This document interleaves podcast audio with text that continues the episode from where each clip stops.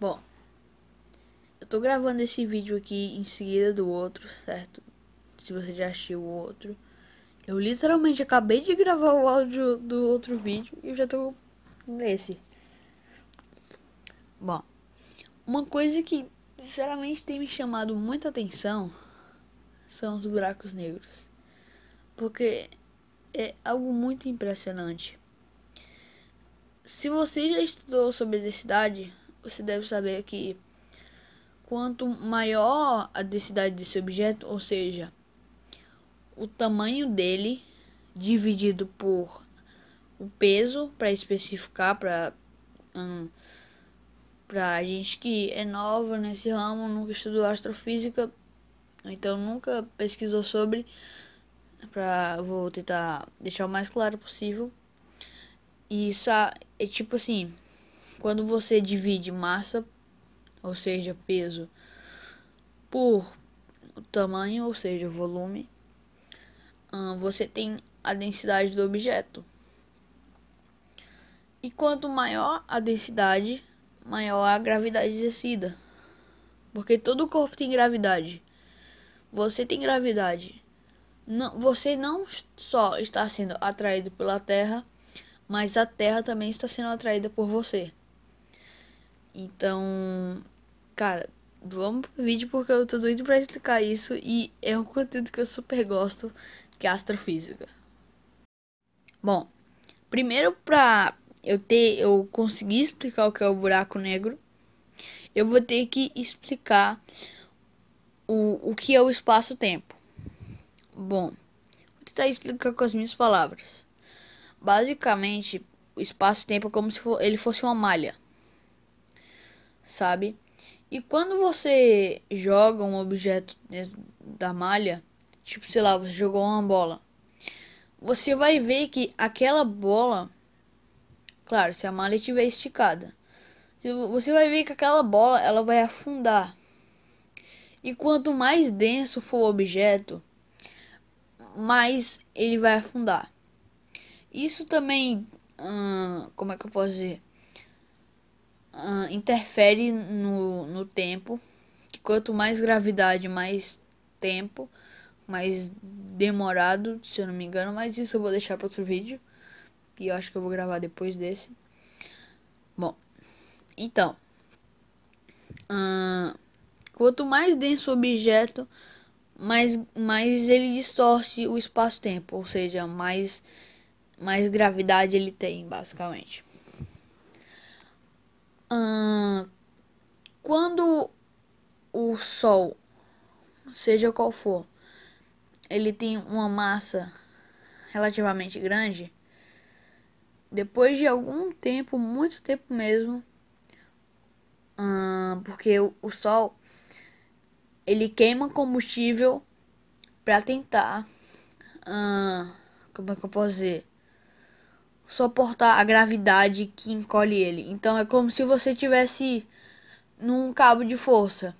A gravidade está te puxando ao mesmo tempo que você puxa hum, com, com o combustível que você está queimando.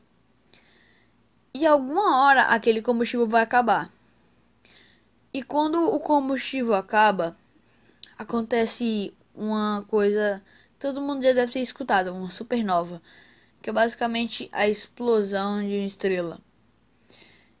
E quando isso acontece, acontece duas, tem a possibilidade de acontecer duas coisas.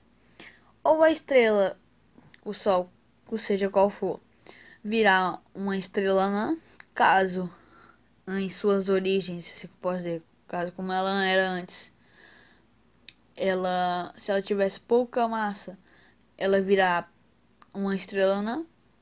Agora, se ela tiver uma quantidade relativamente grande de massa, ela vira um buraco negro. Tem muita gente que não sabe. Mas um, imagina só. Milhares ou até dezenas, ou então bilhões de massas solares. Massas solares, para quem não sabe, é a massa do Sol, do nosso Sol que está no nosso sistema solar. Então imagina aí, algumas dezenas ou o mínimo é, é o que eu, eu posso dizer, é dezenas. Dezenas de vezes a massa do Sol, o peso do Sol, concentrado num lugar aqui que é do tamanho de uma bola de tênis. Você consegue perceber quanto de gravidade, quer dizer, qual a densidade que isso tem? Isso tem, cara, isso distorce de uma maneira absurda o espaço-tempo. Se você digitar no Google aí, tipo algo relacionado a buraco negro no espaço-tempo, você vai ver basicamente as relações, tipo o que a Terra influencia no espaço-tempo, que o Sol e o buraco negro. Cara, distorce muito o espaço-tempo. E é, é incrível ver que, sei lá, no mínimo dezenas de massas solares em uma única bola de, de, de tênis. Então, a gravidade disso é quase que incalculável. Agora vamos ao ponto. Será? O que será que acontece quando você entra no buraco negro? Infelizmente, até hoje a gente não sabe. Mas eu acho que a gente nunca vai descobrir, certo? O que realmente tem lá dentro. Porque uh, tudo que chega perto ou então tudo que entra é, é destruído, basicamente, porque a gravidade é, é, é quase que incalculável. E, cara, hum, se você nem a luz consegue escapar do buraco negro. A luz viaja numa velocidade muito alta, mas muito alta mesmo. Eu vou, eu acho que eu vou colocar aí na tela a velocidade da luz. Uh, cara, é uma velocidade muito alta e mesmo assim nem a luz consegue escapar. Nem a própria luz. E, cara, fizeram uns cálculos aí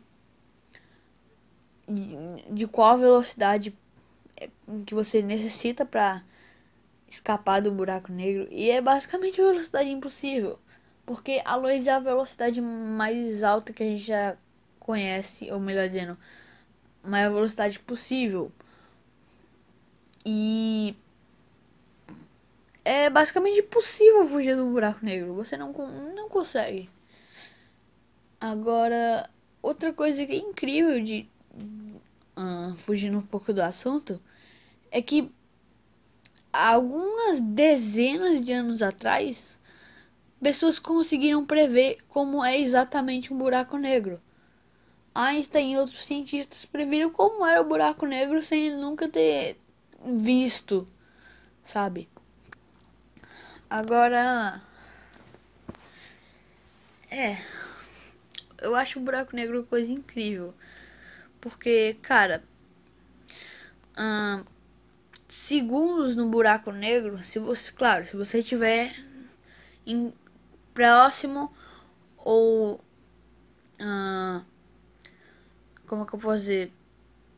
É, em geral, próximo do buraco negro, segundos podem passar em anos. Para quem não tá. Eu recomendo você assistir o filme Inter Interestelar, porque representa muito bem o, o que realmente é um buraco negro. Se você passar, não realmente assim, mas se você passar alguns segundos perto de um buraco negro, para quem tá fora te observando, Passam anos. Sabe? E, cara, o mais absurdo é saber que são dezenas de massas solares. O, peso do Sol, basicamente, numa bola de tênis. Existem buraco, buracos negros, se não me falar a memória, de alguns milhões de de, de massas solares.